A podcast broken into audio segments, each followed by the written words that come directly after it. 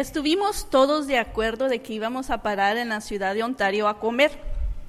Habíamos manejado ya por muchas horas, casi cuatro o seis horas, y estábamos cansados, así que paramos, echamos gasolina a los autos y tomamos una decisión de parar a cenar. Ya era noche. Y mi hermano entonces dijo, no, yo no los voy a acompañar, yo me voy a ir, voy a dejar a mi novia a su casa y los veo en la casa. Mi hermana dijo, voy por mi niña que estaba con su papá. Y mis papás dijo que nos adelantamos y todos salieron y yo fui la última que estaba en la gasolinera, en la gasolinera. Y senté a Daniela en su asiento y le puse su música y dije, ok, eh, ya llevaban ellos como cinco minutos de ventaja y ustedes saben que en el freeway cinco minutos es mucho. Así que dije, los voy a tener que alcanzar. Me metí al freeway y le empecé a pegar al acelerador. Y miré que una troca no me dejaba pasar. dije, ok, pues vamos a hacernos a un lado, vamos más rápido, tengo que hacer tiempo para alcanzarlos.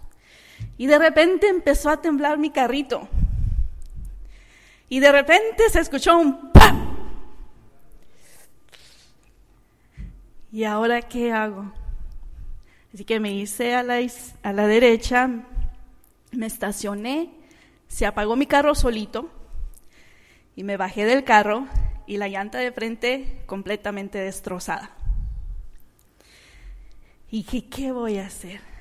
Mi carro ya no encendía, solo éramos Daniela y yo, mis papás se habían ido, mi hermano se había ido, mi hermana se había ido, y estábamos todavía un poquito lejos de Ontario.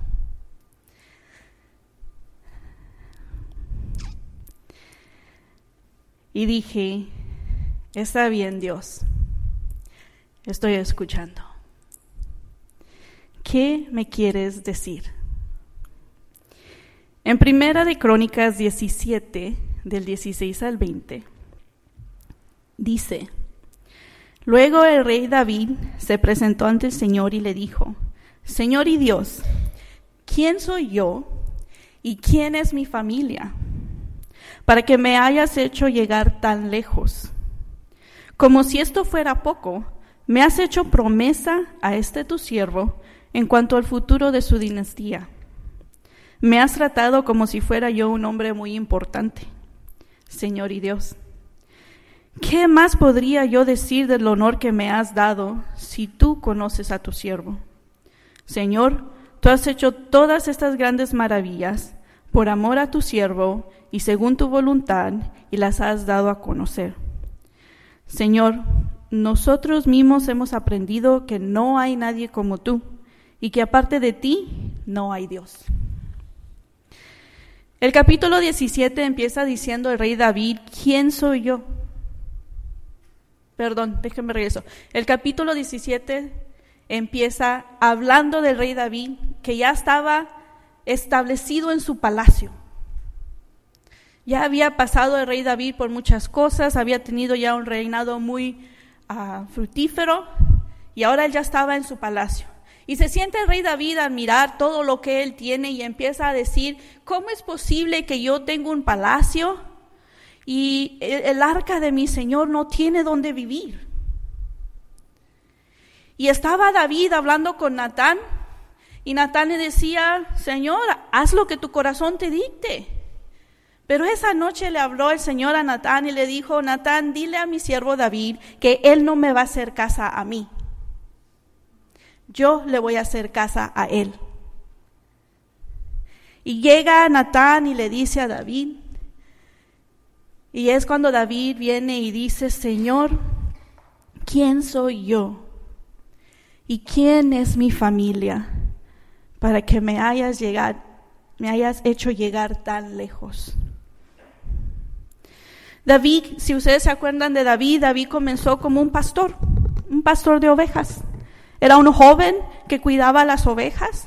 Después fue un joven que se enfrentó a un gigante. El rey Saúl quería matarlo porque le tenía celos. Su mejor amigo fue asesinado.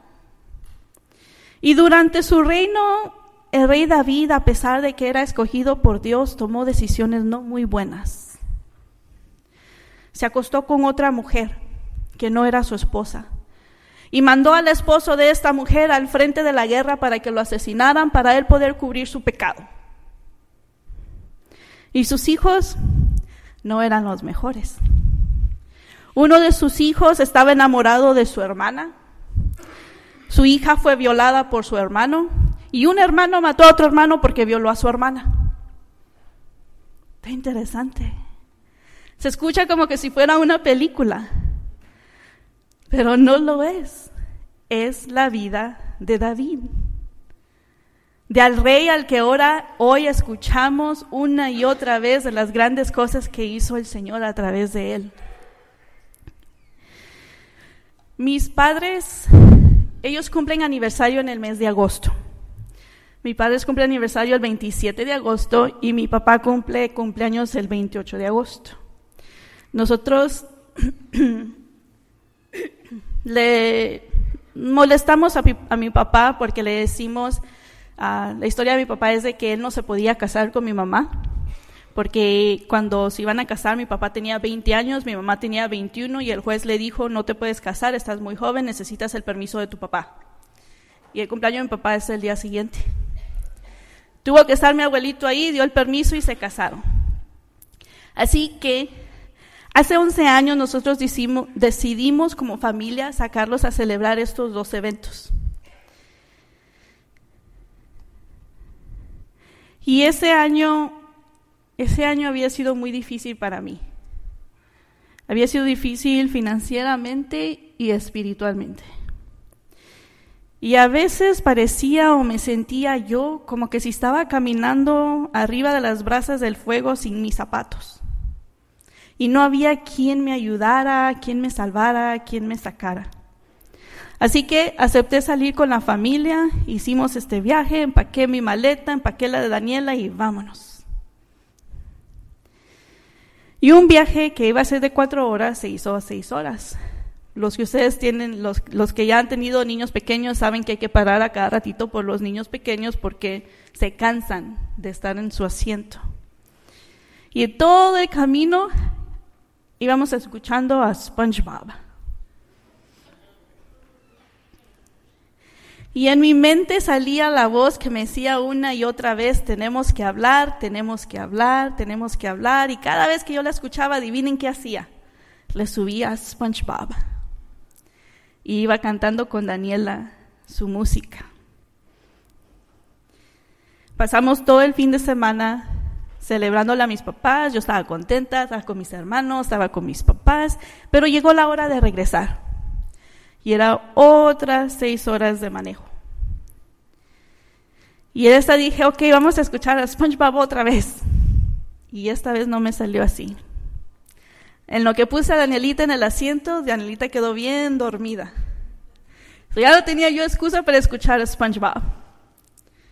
Y empecé a escuchar la voz que decía, tenemos que hablar. Y dije, ok, vamos a hablar. Y empecé yo, y empecé diciendo, ¿por qué me está pasando esto? ¿Por qué me siento así? ¿Vale la pena todo esto? ¿Verdaderamente estás ahí? ¿Te importa? ¿Me escuchas? ¿dónde estabas cuando estaba pasando esto? Y dije, basta, ya se acabó, no vale la pena. No puedo seguir así. Y todo el camino salía yo hablando. Y dije, tengo tanta ira dentro de mí, ya no quiero más. Si buscamos un poquito en las escrituras, y les voy a Puse los, los, capítulos ahí arriba para que los puedan leer. Nos vamos a dar cuenta que la gente escogida por Dios no era muy perfecta. No eran personas excelentes. Pero nos podemos, podemos ver que a través de la Biblia miramos la gracia de Dios hacia los israelitas. Desde el principio de la historia podemos ver la gracia de Dios hacia su pueblo cuando en Génesis, después de que Caín mató a Abel, fue Dios el que le puso una marca a Caín para que nadie lo matara a él. Está en Génesis 4:15.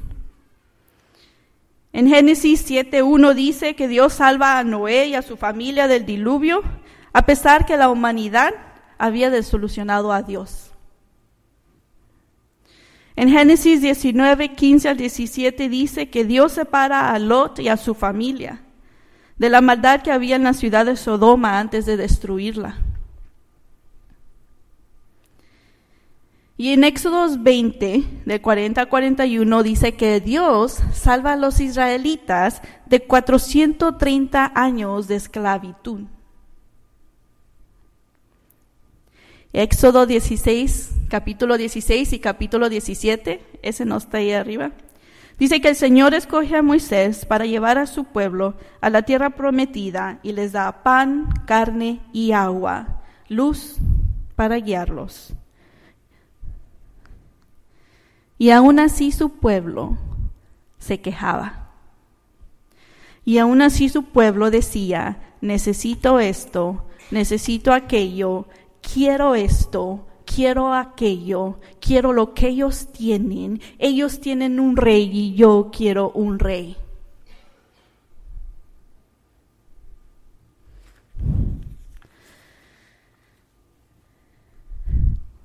Es interesante al ver que en el capítulo que estamos leyendo de Crónicas, David se sienta y empieza a analizar y a reflexionar y a decir, pero Señor, ¿quién soy yo? Mira todo esto, mira lo que es mi familia, mira lo que ha sido el pueblo. ¿Y quién soy yo para que tú me hayas llegar hayas hecho llegar tan lejos y aún para que tú me estés hablando de mí de hacerme una casa, una dinastía. Como mi esposo ya anunció, yo no nací aquí en los Estados Unidos, yo nací en Managua, Nicaragua. No vengo de una familia rica.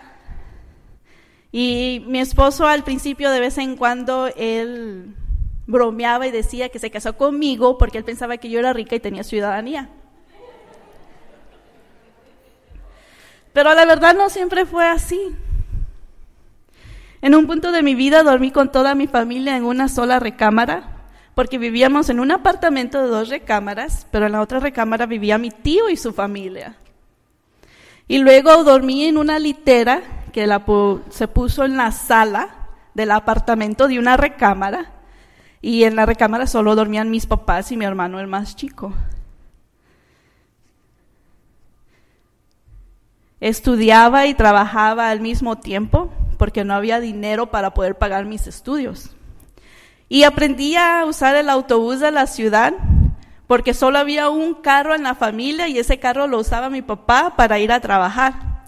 Así que si yo me quería mover para ir a la escuela y para el trabajo, tuve que aprender a andar en el autobús. Comprábamos ropa de la segunda, los zapatos de Payless, y para los que no saben, cuando yo era joven, uh, los zapatos de Payless eran para los niños pobres. Y los niños eran muy crueles en la escuela cuando te miraban con zapatos de la tienda barata. Pero era lo único que nosotros podíamos comprar. Y pasaron varios años para que yo pudiera ir a la universidad porque no solamente no había dinero, sino que yo era ilegal. No tenía papeles para poder estudiar. Y el estudio más alto que mis padres tenían era la high school, la secundaria. Así que aunque yo fuera a la universidad, ni me iban a poder ayudar con mis estudios porque ellos no sabían cómo.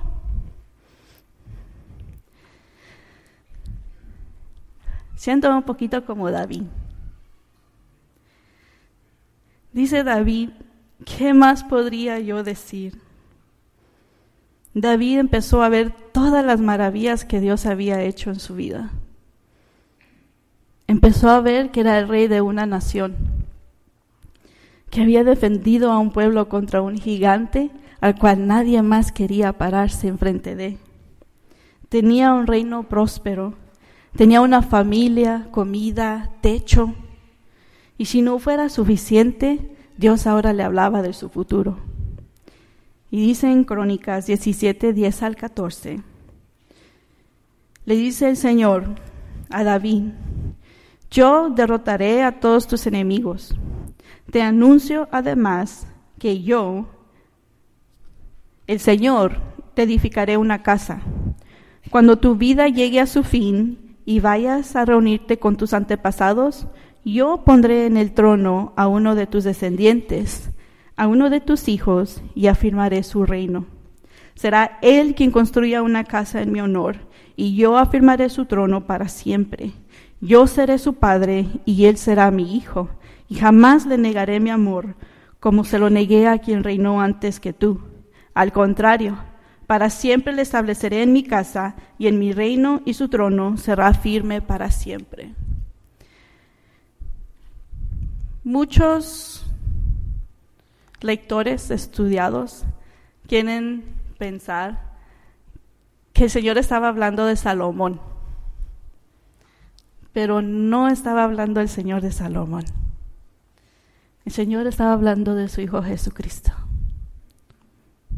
Que en sí no era quién era David, el porque el Señor estaba haciendo todo eso sino que el Señor lo estaba haciendo para él demostrar su gracia, su gloria y su poder a través de lo que él iba a hacer con David. Y a través de David sale nuestro Señor Jesucristo, el cual nuestro Señor establece su reino. Y todo lo que él dijo en estos capítulos de Crónicas se hicieron realidad. Solo les tomaron cinco minutos a mis papás y a mi hermano regresar cuando yo los llamé. Cambiaron la llanta del carro y en vez de ir a comer a un restaurante dijeron, te vamos a llevar a casa, vamos a ir detrás de ti porque llevas el neumático de reemplazo y la otra parece que también va a explotar. Así que vamos a manejar detrás de ti hasta que llegues a tu casa. Y mientras manejaba, ahora manejé en silencio sin la radio y sin mis pensamientos. Y esta vez escuché y me decía el Señor todas las maravillas que Él había hecho en mi vida. Mi familia es grande. Cuando emigramos a los Estados Unidos solo éramos seis. En el 2011 llegamos a ser trece y hoy somos 17. En la secundaria, la secundaria fue el nivel más alto que mis papás obtuvieron. Y hoy una de mis hermanas es doctora y yo terminé mi maestría. En un tiempo de mi vida dormía en una sala y otro tiempo de mi vida tuve mi casa. Y ahora duermo en una casa que el Señor me da a mí.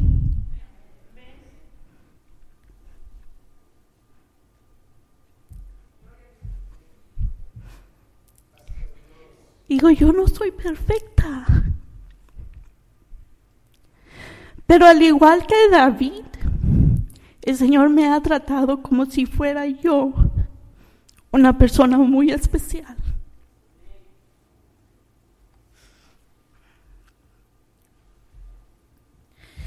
Hoy estamos celebrando la independencia de nuestros países centroamericanos.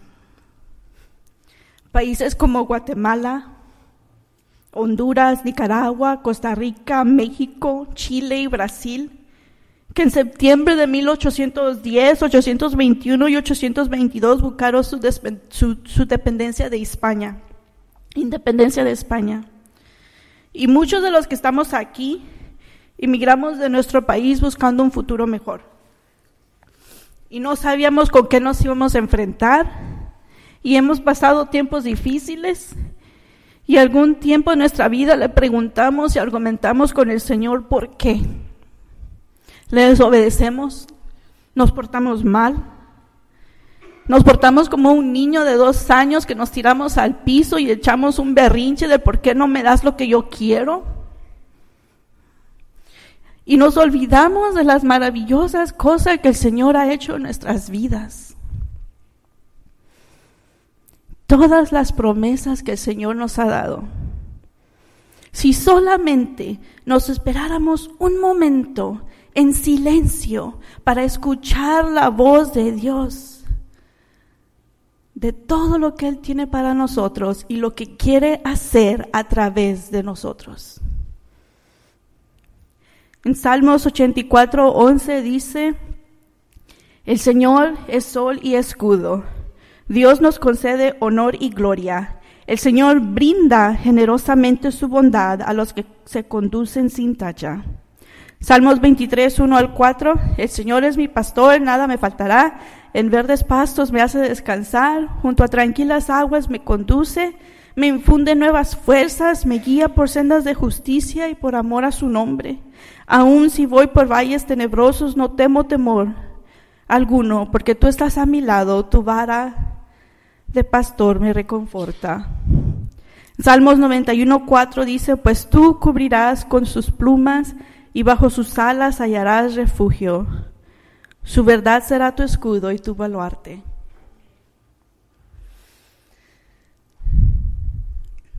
Yo no sé cuál es tu situación en este día.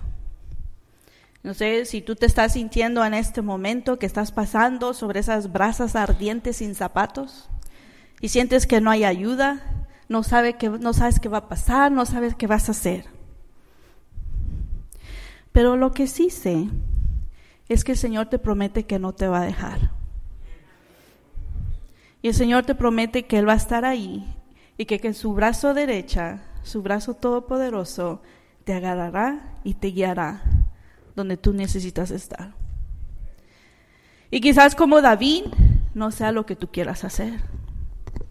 David quería hacerle hogar y el Señor le dijo, no, no vas a ser tú.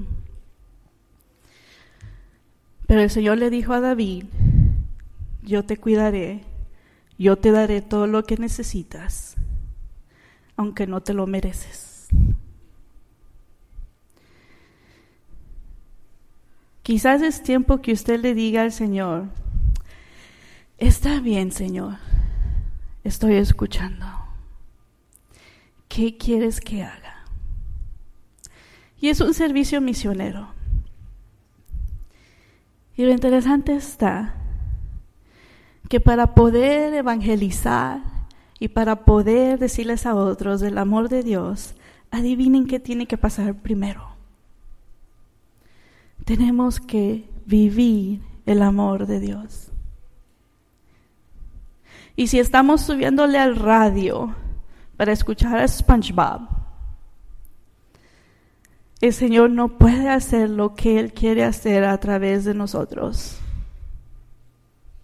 Y el Señor le va a seguir diciendo, necesitamos hablar hasta que usted se siente y escuche y permita que el Señor haga las grandes obras que Él puede hacer a través de usted. Y así otros van a poder escuchar del amor de Dios. Y van a poder ver todas las maravillas que el Señor puede hacer en sus vidas, como las maravillas que ha hecho en la de usted y en la mía.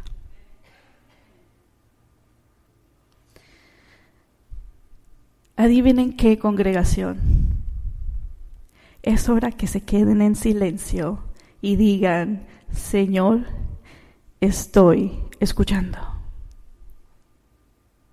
Vamos a orar. Y le vamos a pedir al pastor que pase para orar. Y el altar está abierto.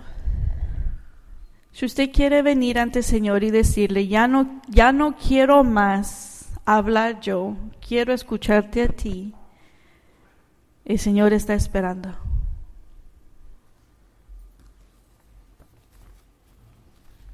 Puestos de pie, hermanos. El altar está abierto y queremos orar, ¿verdad? Que el Señor escuche nuestra oración. Y a lo mejor usted está desesperado porque no encuentra respuesta, ¿verdad? Pero la respuesta no viene de ningún ser humano ni de lo que nosotros podemos hacer, la respuesta viene del Señor. Y la pregunta es, ¿estás escuchando? ¿Está usted escuchando? ¿O le está subiendo a SpongeBob, verdad? Le está subiendo a su radio para no escuchar la voz de Dios.